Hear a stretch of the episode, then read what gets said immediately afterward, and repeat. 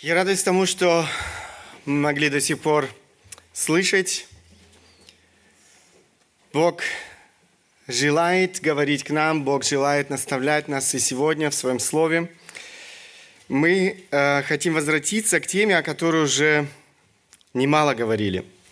Депрессия в свете Слова Божьего. Сегодня уже пятая часть, не знаю, заметили вы это или нет. Я думал вообще-то закончить сегодня, но вчера вечером понимал, что, э, скорее всего, у меня этого не получится. Депрессия в свете Слова Божьего. Я хотел ободрить вас, если вы не слушали э, предыдущие проповеди, вы найдете их на нашем сайте, некоторые, я думаю, уже на YouTube, поэтому прослушайте их. Коротко напомню вам то, о чем мы уже говорили.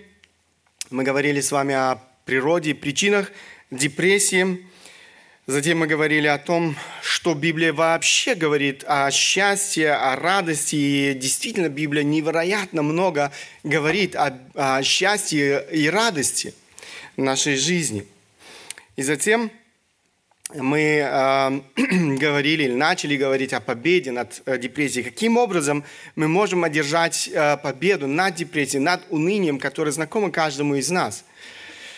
Э, мы уделили немного внимания ложным подходам борьбы с унынием или депрессией, затем обратились к библейскому подходу. Первое важное основополагающее условие для победы над депрессией – это быть истинным учеником Иисуса Христа. Будь истинным учеником Иисуса Христа. И, наконец, в последней проповеди мы говорили о другом важном условии для победы над депрессией. Это мышление в соответствии с истиной – там мне не достало времени, а, чтобы показать, продемонстрировать это на а, основании а, Священного Писания, я имею в виду показать некоторый пример. Сегодня я хотел бы на конкретных примерах продемонстрировать, как ложь, в которую мы верим, разрушительно влияет на нашу жизнь и ведет к унынию в нашей жизни, если мы верим в эту ложь.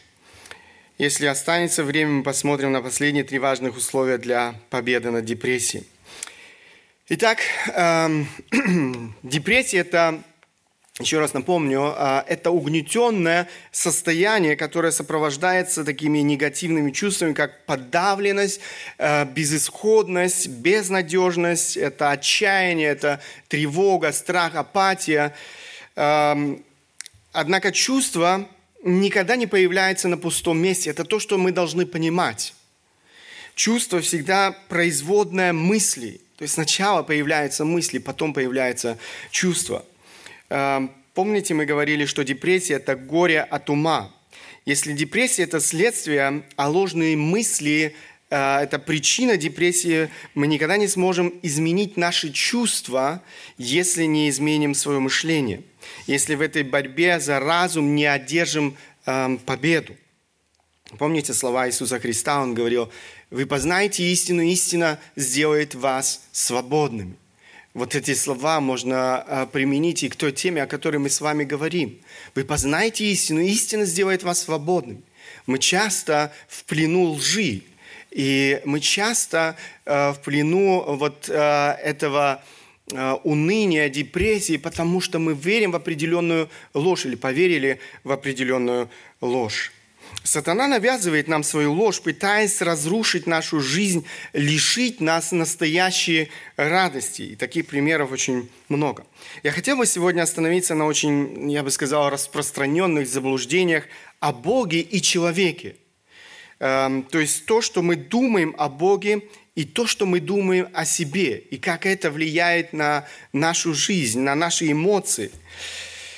Э, давайте сначала посмотрим некоторые ложные представления о Боге. Ложные представления о Боге. Самое первое, я думаю, очень распространенное, весьма распространенное заблуждение, в которое, к сожалению, и мы часто верим, э, Бог не любит тебя. Бог не любит тебя может быть, кто-то думает, как так? К большому сожалению, многие верующие люди э, на самом деле знают теоретически, знают о любви к ним, о любви Бога к ним. Если спросить, веришь ли ты, что Бог любит тебя, скорее всего, они ответят «да, конечно». Но вопрос э, в глубине сердца, э, на уровне своих эмоций, насколько эта истина пропитала наш разум и наши чувства. Вот это большой вопрос. Мы даже можем хорошо знать и цитировать стихи Библии, которые говорят о любви Бога. Золотой стих Библии, который вы здесь видите, это Иоанна, Евангелие от Иоанна, 3 глава, 16 стих. «Ибо так возлюбил Бог мир, что отдал Сына Своего Единородного, дабы всякий, верующий в Него, не погиб, но имел жизнь вечную». Действительно, этот стих повествует о безграничной любви Бога к нам, людям. Скоро мы будем праздновать с вами Рождество. Еще раз вспоминать э, о том, что сделал Бог для нас, каким образом Он проявил эту любовь. Но это истина, которая должна наполнять наше сердце, о котором мы должны размышлять не только на Рождество. Это то, что э, должно э, действительно определять всю нашу жизнь, каждый наш день. Я уверен, что вы уже не раз слышали этот стих. Когда мы что-то очень часто слышим, мы так привыкаем к этим словам и совершенно перестаем вникать в смысл этих слов. То, о чем здесь мы читаем – было, можно сказать, вершиной, вершиной Божьей любви к нам, людям. Бог из любви к нам для того, чтобы спасти нас от погибели, для того, чтобы вырвать нас из этого рабства греха, отдал своего Сына. Единственного Сына. Подумайте – Хотели бы вы отдать своего единственного сына за каких-то недостойных людей, которые вас презирают, которые, возможно, причиняют вам боль? Были бы вы готовы умереть за таких людей? Но это то, что сделал Бог из любви к нам. Он умер за недостойных, за тех, кто не заслуживал этой любви и никогда не смог бы заслужить. Люди отдают свою жизнь за тех, кто им дорог. Мать готова умереть ради спасения своего ребенка. Любящий муж готов отдать свою жизнь ради спасения своей жены. Но ради нечестивцев, ради недостойных. Бог, Отец, отдал своего единственного Сына, а Сын добровольно пришел на эту землю за нечестивцев. Он родился на этой грешной земле – Бог стал человеком. Бог оставил славу небес. Он уничижил, написано, опустошил себя на этой земле. Он стал человеком. Он прошел этот путь страданий и унижений на этой земле. В конце концов, люди, к которым он пришел, чтобы спасти их от погибели, распяли его на кресте – он был отвержен теми, кому он пришел. Он умер страшной, мучительной, позорной смертью на кресте Голгофы. Он умер как преступник. Он тот, кто был без единого греха, принял на себя божественное осуждение за наши грехи. Тот, кто был недостоин этого, умер за наши грехи. Он отождествил себя с грешниками, нечестивцами, преступниками и понес наказание – которая предназначалась тебе и мне. Он искупил чашу Божьего гнева. Смерть Иисуса Христа на кресте демонстрирует действительно безграничную любовь Бога к нам, к тебе лично. Божья любовь настолько поразительна, что это превосходит наше разумение, наше понимание. Друзья, нам необходимо снова и снова обращать свой разум э, к этим истинам. Эти истины должны пропитать наш разум, наши чувства. Если ты не будешь убежден в Божьей любви к тебе, ты будешь постоянно ощущать пустоту в твоем сердце. Ты будешь искать эту любовь в другом месте.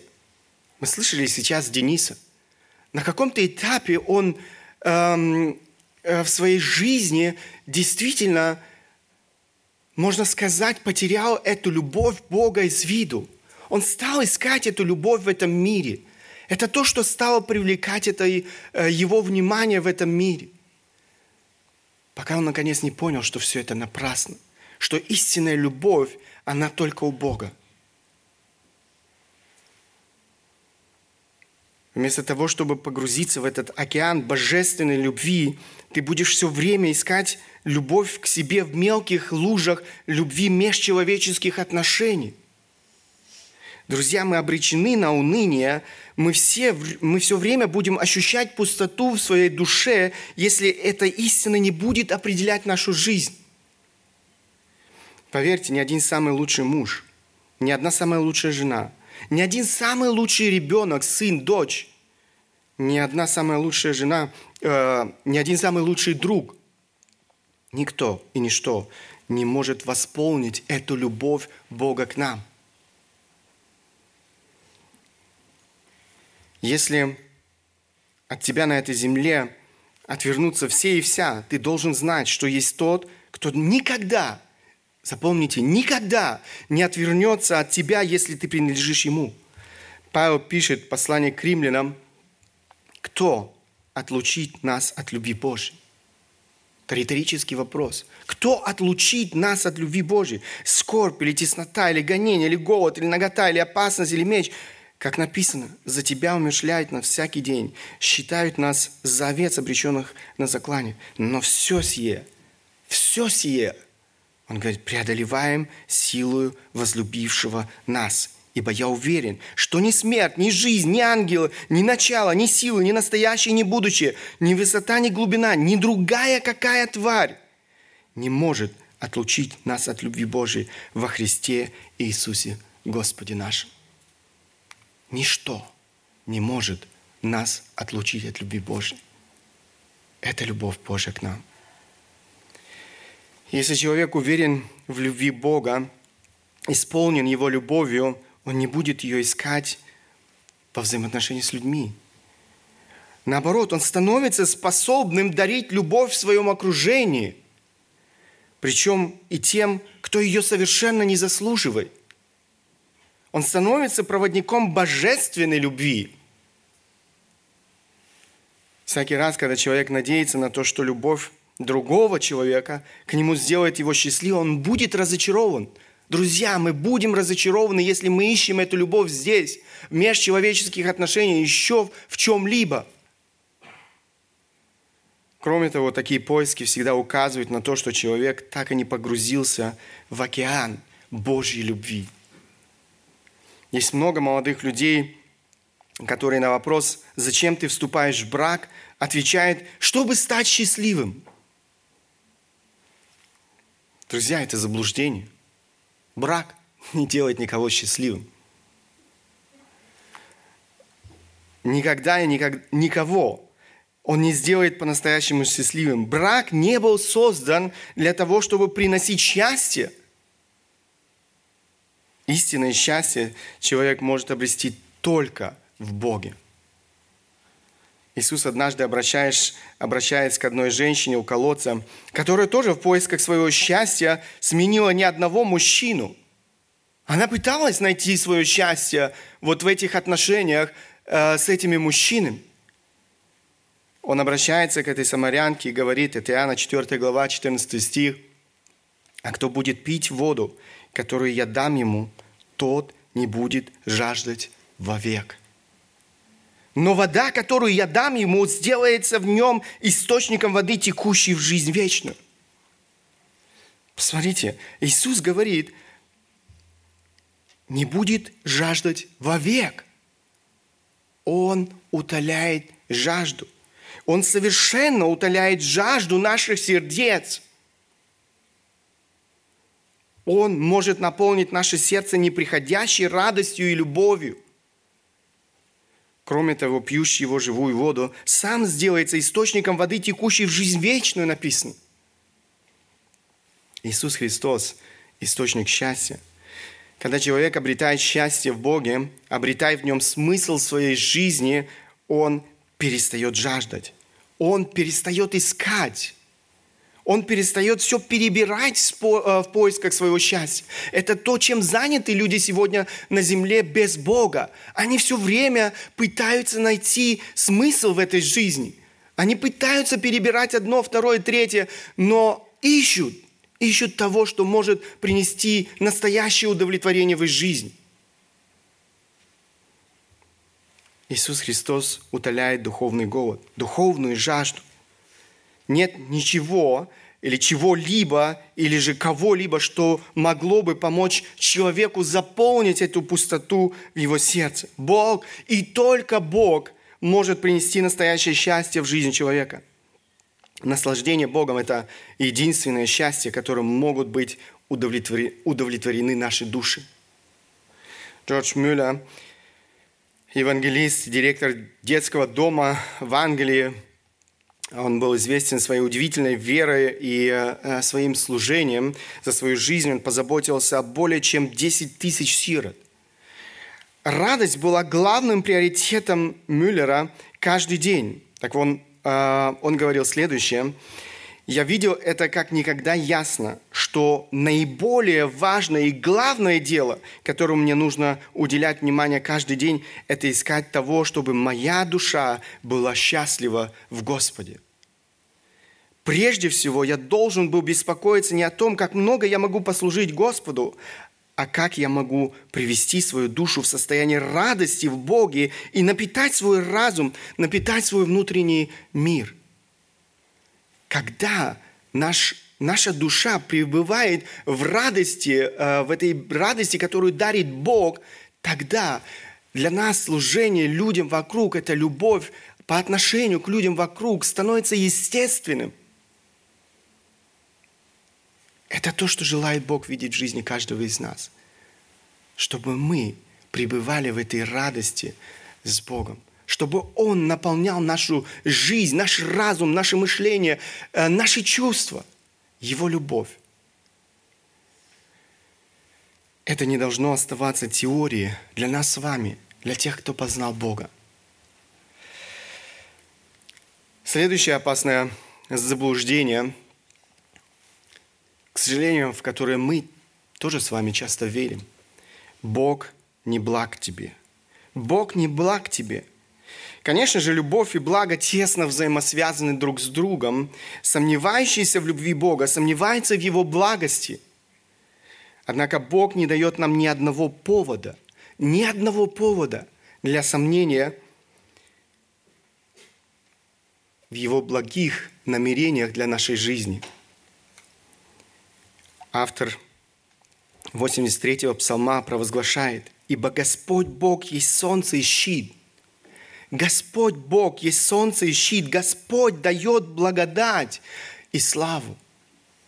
Ходящих в непорочности Он не лишает благ. Он не лишает ходящих в непорочности благ. Пророк Еремия, мы сегодня слышали этот стих, обращаясь к израильскому народу, говорит, «Ибо только я знаю намерения, какие имею о вас, говорит Господь, Посмотрите, намерения какие? Во благо. Намерения во благо, а не на зло. Чтобы дать вам будущность и надежду. Намерения Бога к своему народу всегда были во благо, а не на зло. Конечно же, мы должны опасаться того, как мы определяем вот это благо. Для многих людей сегодня благо это материальный достаток, хорошее здоровье, отсутствие страданий. Короче говоря, безмятежная жизнь сегодня и здесь, на этой земле. Однако Бог часто совершенно иначе определяет наше благо. Благо в Божьих глазах – это страх Божий.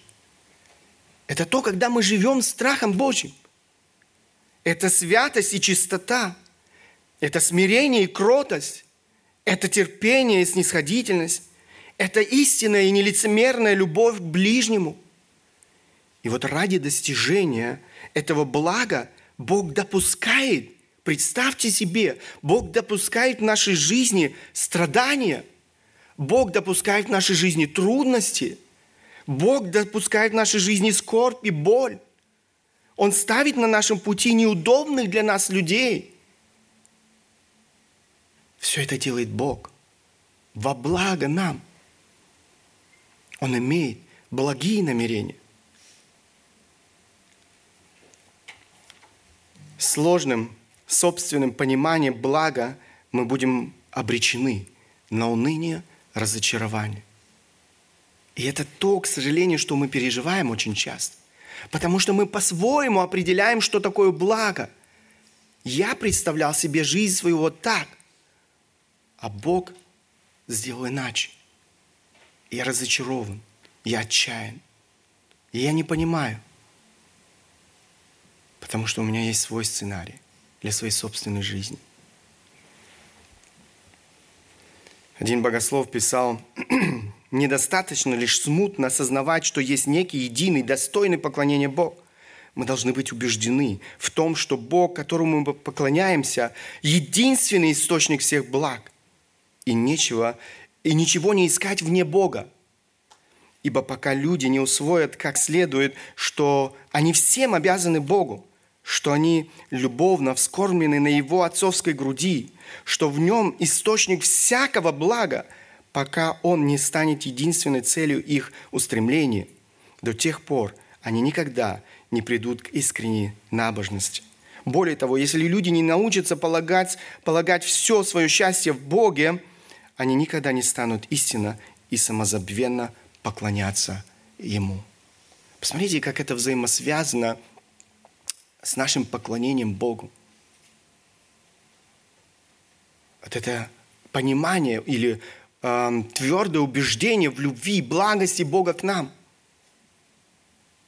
Мы никогда не, никогда не сможем по-настоящему поклоняться этому Богу, если не будем убеждены в Его любви и благе, благо, которое Он проявляет к нам в нашей жизни. Еще одно ложное представление о Боге. Бог далек от тебя. Бог далек от тебя – он где-то там, да, он где-то там на небесах, где-то там далеко. У него свой мир. Он занят своими делами. Его мир не пересекается с моим. И действительно, когда мы верим в эту ложь, мы лишены всякого покоя. Потому что я должен все это сам решать. Он где-то там, он занят, его нет рядом. Мы похожи на ребенка, который на большой площади в толпе чужих ему людей потерял из виду своего отца. Думаю, кто-то когда-то уже наблюдал такую картину. Этот ребенок исполнен страха. Он теряет всякий мир. Он потерял своего отца из виду. Он лишен мира. Мы не имеем права мы не имеем права верить в эту ложь. Давид утверждает, посмотрите, Псалом 144, 18, 19 стихи, «Близок Господь». Близок Господь ко всем призывающим Его, ко всем призывающим Его в истине. Желание боящихся Его Он исполняет, вопль их, слышит и спасает их. Друзья, Бог близок. Бог близок. Сколько раз мы читаем в Священном Писании, обращенные к народу Божьему, слова самого Бога. «Не бойся, ибо я с тобою». «Не бойся, ибо я с тобою». Найдите эти стихи в Священном Писании. Выучите эти стихи для себя. Цитируйте эти стихи снова и снова для себя. Одно из этих известных обращений мы находим в книге пророка Исаия. Исаия говорит, не, это слова Бога, не бойся, ибо я с тобою. Не смущайся, ибо я Бог твой. Я укреплю тебя и помогу тебе, и поддержу тебя десницей правды моей. Бог говорит, не бойся, ибо я с тобою. Он с тобою. Сегодня, сейчас, вот в тех трудностях, в тех переживаниях, которые ты проходишь в твоей жизни. Я не знаю, что ты проходишь в твоей жизни, но я знаю, Бог говорит, я с тобою, если ты принадлежишь Ему. Не смущайся, Это то, что происходит часто в нашей жизни. Мы смущаемся, мы смущаемся, мы переживаем, э, мы начинаем заботиться, мы впадаем э, в панику. Бог говорит, ибо я Бог твой. Я укреплю тебя и помогу тебе, и поддержу тебя. Псалме, который нам хорошо э, знаком, посмотрите, Давид, э, известный всем всему миру псалом. Давид говорит, Господь пастырь мой, я ни в чем не буду нуждаться. Он покоит меня на злачных пажитях и вводит меня к водам тихим, подкрепляет душу мою, направляет меня на стези правды ради имени своего. Если я пойду и долину смертной тени, не убоюсь зла. Смотрите, он говорит, потому что ты со мной потому что ты со мной. Давид уверен, Бог рядом. Бог не там, где-то далеко. Он рядом. Он говорит, потому что ты со мной. Твой жезл и твой посох, они успокаивают меня. Вот что приносит покой и мир в нашу жизнь. Братья и сестры, друзья, когда мы знаем, Бог рядом, Он не где-то там далеко. Асав, завершая свой псалом, пишет, но я всегда с тобою. Ты держишь меня за правую руку. Ты руководишь меня советом Твоим, потом примешь меня в славу. Кто мне на небе, и с Тобой ничего не хочу на земле? Изнемогает плоть моя, сердце мое. Бог твердыня сердца моего, часть моя вовек. Ибо вот, удаляющие себя от Тебя гибнут. Ты истребляешь всякого отступающего от Тебя, а мне благо – а мне благо приближаться к Богу. На Господа Бога я возложил упование мое, чтобы возвещать все дела Твои. Посмотрите, если вы не забыли, этот псалом повествует о духовном кризисе в жизни этого мужа веры. Он усомнился в благости Бога, и это то, что э, он говорит в начале этого псалма. Он потерял Бога из вида, он поверил в ложь о Боге. Истина помогает ему пересмотреть свою жизнь. Истина о Боге помогает ему преодолеть его духовный кризис, преодолеть это уныние. Он уверен, Бог с ним. Ты держишь меня за правую руку. Конечно же, нам нельзя забывать того, что сделал Бог из любви к каждому из нас. Мы читаем о том, что этот великий безграничный Бог из любви к нам – я уже говорил, оставил славу небес, оставил небо и пришел на эту землю. Бог стал человеком. Он стал одним из нас. Он познал страдания, боль, предательство, отчуждение, разочарование, одиночество, гонение. В конце концов, он был распят на кресте за наши грехи. Прежде чем возвратиться к своему небесному Отцу, Он дает своим ученикам и нам с вами удивительное обетование. И приблизившись, Иисус сказал, «Да нам мне всякая власть на небе и на земле. Итак, идите, научите все народы, крестя их во имя Отца и Сына и Святого Духа, уча их соблюдать все, что я повелел вам, и все я с вами. Я с вами во все дни до скончания века. Аминь». Бог дает повеление. Бог эм, говорит о том, что что должно стать смыслом нашей жизни на этой земле, чему мы должны посвятить свою жизнь. Но Он не оставляет нас в одиночестве. Он говорит, я с вами, я с вами. Это то, что мы должны понимать во все дни до скончания века. Он близок каждому из нас, даже тогда, когда наши чувства говорят нам совершенно иное. Он не оставил тебя, он рядом с тобой. Он держит тебя за правую руку. Следующее заблуждение. Бог безразличен к тебе. Бог безразличен к тебе. Только что мы читали о том, что Бог стал человеком. Он прошел этот земной путь. Он не прожил эту жизнь в роскоши и богатстве, его жизнь не назовешь, никогда не назовешь безмятежной. Он подвергался разного рода испытаниям. Я перечислил некоторые из них. Он познал страдания, он познал боль, эм, предательство, отчуждение, разочарование, одиночество, гонение, в конце концов, распятие. Именно поэтому, именно поэтому, потому что он был человеком, потому что он стал человеком, он может сострадать нам. Он может понять тебя. Он может понять то, что ты переживаешь сегодня в твоей жизни, твои испытания. Автор послания к евреям пишет, «Ибо мы имеем не такого первосвященника, который не может сострадать нам в немощах наших».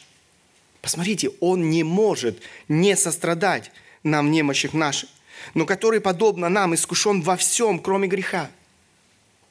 Он не согрешил. Посему да приступаем с дерзновением престолу благодати, чтобы получить милость и обрести благодать для благовременной помощи. Наш первосвященник Иисус Христос может нас понять. Он может нам сострадать. Он может понять твою боль, твою скорбь, потому что Он сам познал всю скорбь и трудности этой земной жизни. Он прошел этот путь. Вы не можете сказать, Бог не может прочувствовать то, что чувствую я. Он не хочет и не может оставаться безразличным к твоей боли. Он знает каждую заботу твоей жизни и желает помочь тебе. Апостол Петр пишет, Итак, смиритесь под крепкую руку Божию. Да вознесет вас свое время. Все заботы ваши возложите на Него, ибо Он печется о вас. Ни одна мать, ни один отец не заботится о своих детях так, как это делает наш Отец Небесный.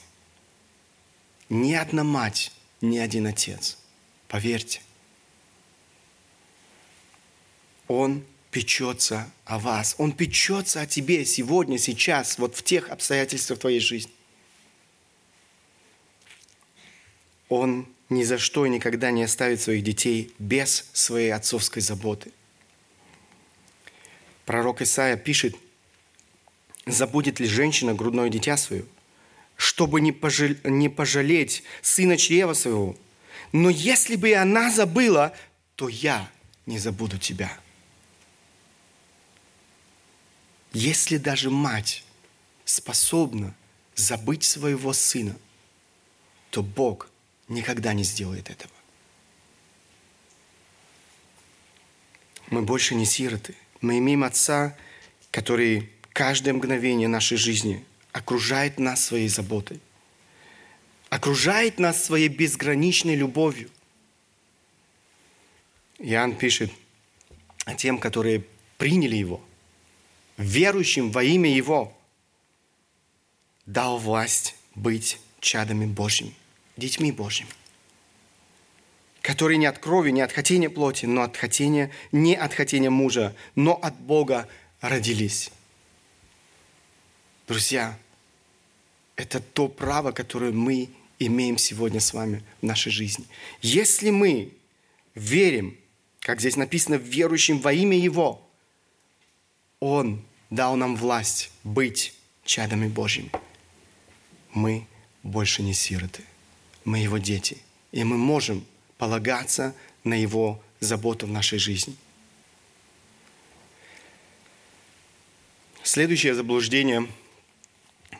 Бог больше не контролирует ситуацию. Бог больше не контролирует ситуацию. К сожалению, эта ложь нам хорошо знакома актуальная ситуация, э, те обстоятельства, с которыми мы сегодня живем с вами в нашем обществе, наверное, хороший пример. Сегодня мы все переживаем непростое время. Многие люди впадают в панику. Многие люди сегодня, э, статистика говорит, э, действительно увеличилось число людей, которые заканчивают самоубийством, э, увеличилось число людей, которые ищут помощи у, у э, психологов и так далее – Люди ищут помощи, люди э, в панике. К сожалению, многие верующие люди лишены всякого покоя по причине того, что они теряют Бога из виду. Им кажется, что Бог больше не контролирует всю ситуацию. Однако это ложь. Бог контролирует совершенно все. Все глобальные процессы, политические, экономические процессы, все процессы в социальной сфере жизни нашего общества. В конце концов, Бог контролирует каждую деталь твоей и моей жизни. Каждую деталь. Все, что происходит в нашей жизни. Иисус однажды, обращаясь к своим ученикам, сказал, «Не две ли малые птицы продаются за Ассирии, и ни одна из них не упадет на землю без воли Отца вашего. У и волосы на голове все сочтены. Не бойтесь же, вы лучше многих малых птиц. Посмотрите, о чем говорит Христос, обращаясь к своим ученикам, обращаясь к нам с вами. Он говорит, ни одна из этих птичек, маленьких э, птичек, Эм, не упадет на землю без воли Отца вашего. У вас же и волосы на голове все сочтены. Вы знаете, сколько волос у вас на голове? Я думаю, таких нет. Но Бог знает. Бог знает. Не бойтесь. Снова эти слова ободрения. Не бойтесь. Вы лучше многих малых птиц. Один пастор пишет, друзья, должен вам сказать, что единственная вещь, которая укрепит Э, укрепит вашу душу и во время кризиса, и в мире кризиса, это познание, что Бог абсолютный владыка. Никто не узурпирует его власть. Он абсолютно свят, никогда не ошибается, никогда не пересуживает. Его слава совершенно неприкосновенна и безгранична. То есть он всегда неизменно такой, какой есть. Ничего не может измениться. Обстоятельства меняются в нашей жизни – один кризис, второй кризис, эм, кризис политической системы, кризис экономической системы. Но Бог остается тем же. Он контролирует все, что происходит. И в наше время Он тот же. Он контролирует и сегодня все события, и все, что происходит в этом мире, и жизнь каждого из нас лично. Еще одна распространенная ложь о Боге – Бог не может помочь тебе. Бог не может помочь тебе. К сожалению, эта ложь о Боге может эм, лишить нас покоя мира. И лишает нас покоя мира, если мы верим этой лжи. Бог снова и снова напоминает нам о своем эм, всесилии на странице Священного Писания, книга пророка Иеремии. И было и было слово Господне к Иеремия, «Вот я, Господь, Бог всякой плоти, есть ли что невозможное для меня?» Это риторический вопрос. Есть ли что невозможное для меня? Конечно же, ответ на этот вопрос – нет. Нет такого, что для Бога невозможно. Я Господь, Бог всякой плоти. Пророк Исаия пишет – вот рука Господа не сократилась на то, чтобы спасать, и ухо его не тяжелело для того, чтобы слышать. Бог имеет власть помочь каждому. Для него нет ничего невозможного. Близко к тому, эм, о чем мы с вами говорили, другое заблуждение. Бог не слышит тебя. Однако это ложь. Бог слышит своих детей – к сожалению, эта ложь становится часто причиной того, что наша молитвенная жизнь становится очень слабой, пассивной. Зачем молиться, если Бог все равно не слышит? Если наша молитва только до потолка? Понимаете, если мы не убеждены в том, что наши молитвы будут услышаны Богом, теряется всякий смысл обращаться к тому, кто все равно не слышит. Бог слышит наши молитвы. Нам необходимо погружать свой разум в истину Слова Божьего. Нам необходимо пропитать наш разум истиной Слова Божьего, размышлять над истиной Слова Божьего, открывать для себя Бога.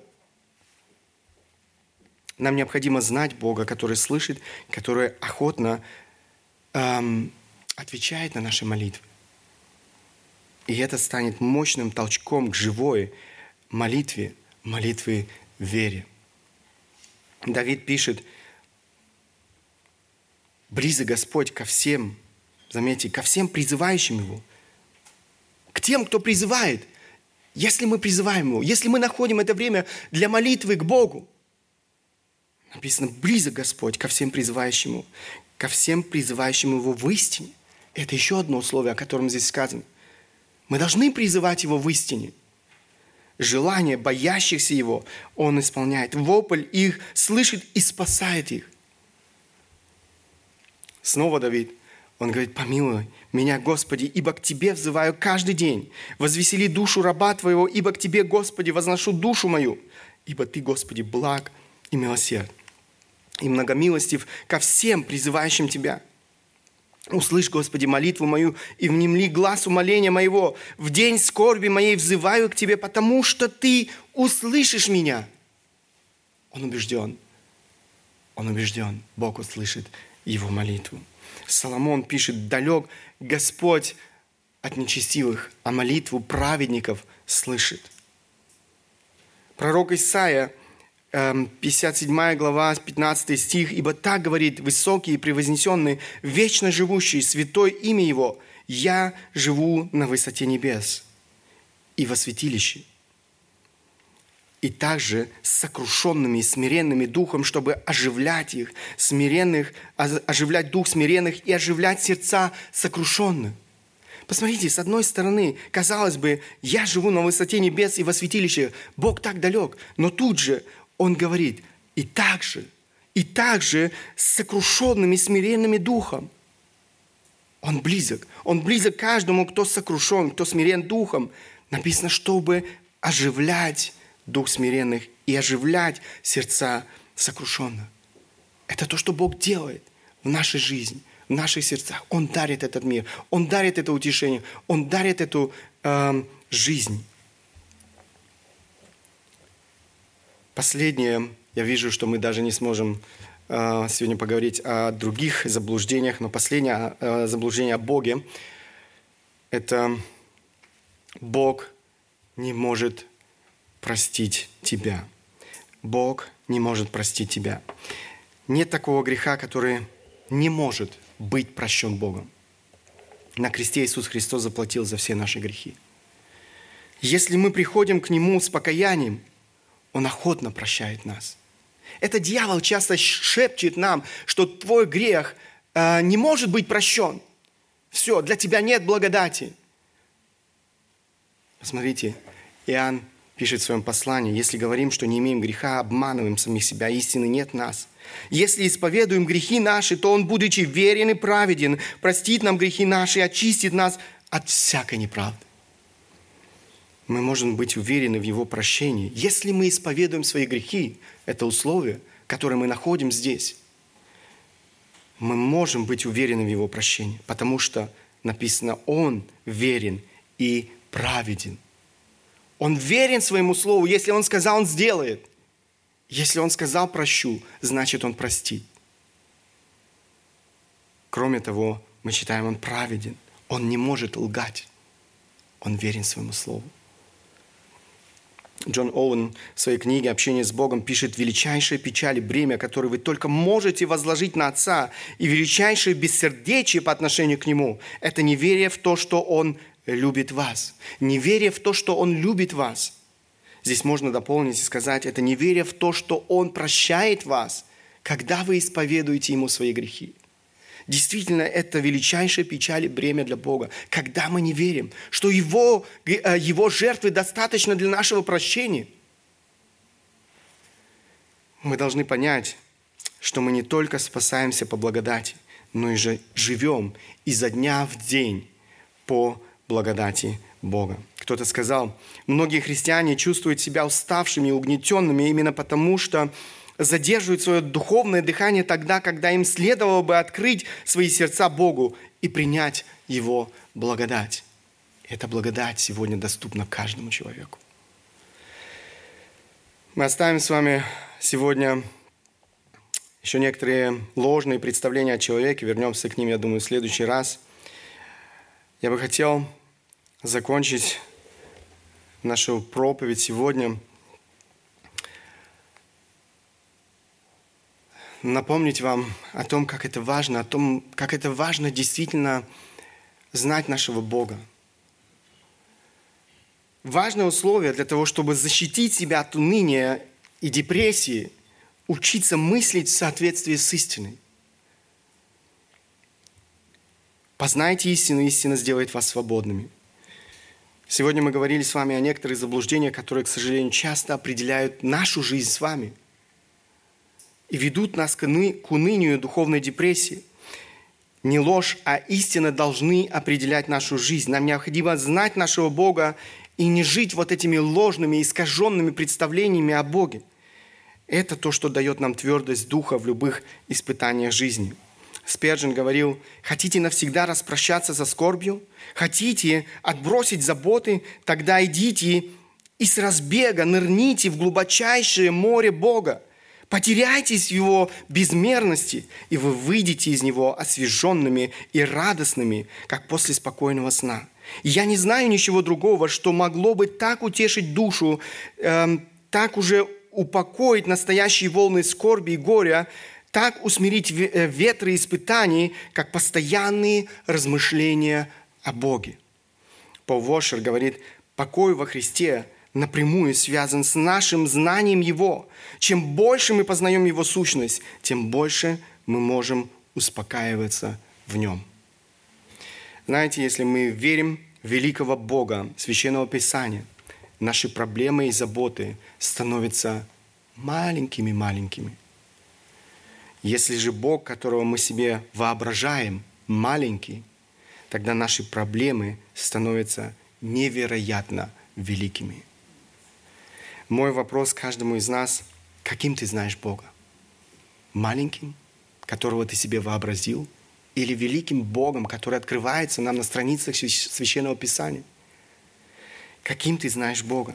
Находишь ли ты свою радость, свой мир, свое удовлетворение в Боге? Наполняет ли твое сердце любовь Бога? Не теоретически, практически.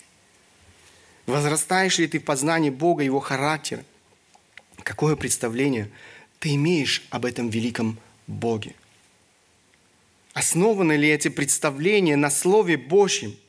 Истина Слова Божьего должны или должна определять наше мышление, наши чувства, наши желания. Для этого необходимо проводить время с Богом. Для этого необходимо проводить время с Его Словом, где Он открывается нам таким, какой Он есть. Бог желает наполнять наши сердца. Бог желает подарить нам эту радость, этот мир, этот покой в нашей жизни. Он тот, кто может это сделать. Да благословит нас Бог в этом. Аминь. Аминь. Встанем по возможности, я хочу обратиться к Богу в молитве. Великий Бог, Творец неба и земли, мы благодарны Тебе еще раз за Твое Слово – за то, что Ты, Господь, говоришь к нашим сердцам, учишь, наставляешь нас. Мы должны признаться, Господь, что часто сами верим в вот эти ложные представления о Тебе, и эта ложь, она действительно лишает нас мира, покоя, лишает нас радости и счастья. Господь, прости, помоги, Господь, как раз вот в этих обстоятельствах, трудностях нашей жизни искать этого покоя, мира у Тебя – Господь, благодарность Тебе за то, что Ты открываешься нам великим Богом, для которого нет ничего невозможного. Но этот Бог, который, эм, который создал эту небо, эту землю, Он рядом с каждым из нас. Он заботится о нас, Он любит нас. Он тот, кто действительно печется о каждом из нас. Я прошу Тебя, Господь, Благослови каждого из нас действительно не пренебрегать Твоим Словом, не пренебрегать, Господь, Тобою, но искать Тебя, наполняться Тобою, наполняться этой любовью, которую Ты даришь нам, познавать Тебя, Бога великого и славного. Мы просим Тебя, конечно же, и за тех, кто еще не открыл свое сердце для Тебя. Господь, говори к их сердцам, помоги ему понять, Господь, помоги им понять, что они также нуждаются в Тебе, что без Тебя они обречены на погибель. Господь, благослови, подари эту милость, подари эту благодать. Мы просим Тебя во имя Сына Твоего Иисуса Христа. Аминь. Аминь.